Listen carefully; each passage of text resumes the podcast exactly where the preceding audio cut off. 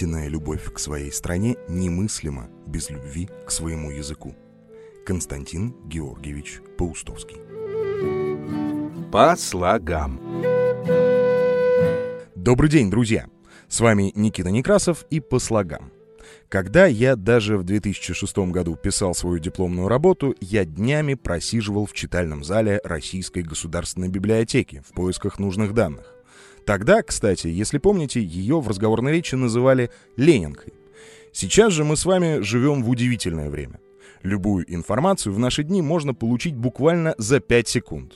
У всех в кармане есть смартфоны с выходом в интернет, где найдется все, что угодно. При таком обилии источников неминуемо встает вопрос о достоверности информации. Если говорить о моей тематике, то здесь на вашей страже стою я. Но как узнать всю подноготную по другим фронтам? Вопрос. Как вы догадались, именно об этом выражении я вам в нынешнем выпуске и расскажу. Словарь. Здесь, в начале этой рубрики, хочу вспомнить книгу моего любимого Корнея Ивановича Чуковского «От двух до пяти» и фразу оттуда. «Почему ты говоришь ногти? Ногти у нас на ногах. А которые на руках — это рукти». Давайте разберемся с ногтями. Многие лингвисты утверждают, что раньше существовало общеиндоевропейское слово «пех».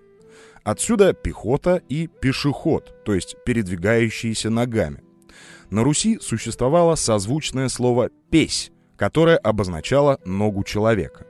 А вот словом «нога» назывались конечности животных. Довольно часто, дабы выразиться более экспрессивно, ногой могли назвать и человеческую ногу. Таким образом, слово «песь» было благополучно вытеснено из употребления.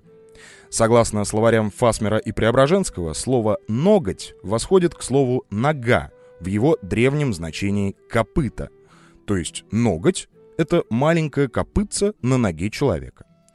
Существует версия о происхождении слова «ноготь» от слова «коготь». Дело в том, что во многих языках существовало прослово, которое можно было трактовать как «ноготь» и как «коготь». Допустим, в греческом слово «нихус» употреблялось именно в этих двух значениях. Вернемся к выражению «узнать подноготную». Согласно словарю Крылова, слово «подноготное» — это субстантивированное, то есть ставшее существительным, прилагательное, которое пошло от выражения «подноготная тайна», а выражению этому дал название особый род пытки. Ну а теперь коротко в историю. История. Каким именно годам восходит возникновение выражения «узнать подноготную» доподлинно неизвестно — так как пытки существуют достаточно давно. Многие источники утверждают, что выражение могло возникнуть при Иване Грозном. А звучало оно из уст дознавателей так. «Не скажешь подлинной, так скажешь подноготную». Припоминаете мой выпуск про слово «подлинник»? Если нет, то оставлю ссылку на него в описании. Но вкратце сейчас объясню. По одной из версий, подлинниками называли палки, которыми били при пытках людей. То есть высказывание дознавателя можно воспринимать так. «Палкой я тебя уже бил, а ты ни в чем не сознался. Значит, перейдем к следующей экзекуции». Руки человека закреплялись таким образом, чтобы он не мог их отдернуть. Затем мучитель начинал загонять под ногти человека острые предметы. Это могли быть крупные щепки с зазубринами, раскаленные иглы или гвозди. Конечно, человек под такими пытками готов был признаться во всем даже в том, чего не совершал.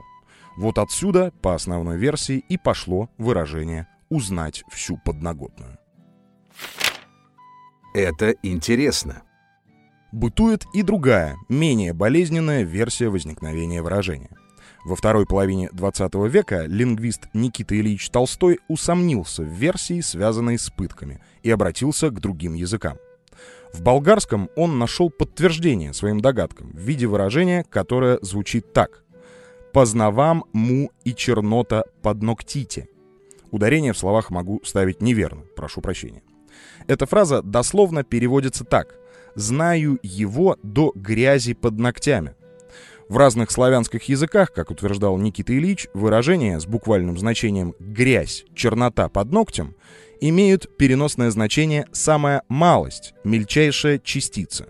то есть выражение «узнать всю подноготную», означает всего лишь знать что-то про кого-то до самых мелочей. Но Толстой, при том, что сомневался в пыточном прошлом нашего выражения, все же не исключал, что со временем могло произойти слияние трактовок, и более яркая, в кавычках, конечно, версия вытеснила со временем исконную. Или же смыслы их наслоились один на другой. Кстати, от кого-то из друзей я слышал в контексте такое выражение, которое косвенно подтверждает версию Толстого. Да мы для них просто грязь из-под ногтей. То есть в переносном смысле наши личности настолько малы, что не имеют никакого значения. Какая из версий вам нравится больше, расскажите в комментариях. По слогам. Друзья, я от всей души благодарю вас за прослушивание. Жду вас в телеграм-канале и во всех соцсетях с впечатлениями и комментариями. Отдельно хочу сказать, что меня и мой проект можно поддержать донатами, которые, безусловно, будут не лишними и пойдут на развитие подкаста.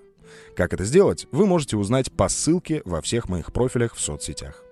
Подписывайтесь, рассказывайте, ставьте лайки. Давайте быть ближе. По слогам с вами разговаривал Никита Некрасов. Всего вам доброго. По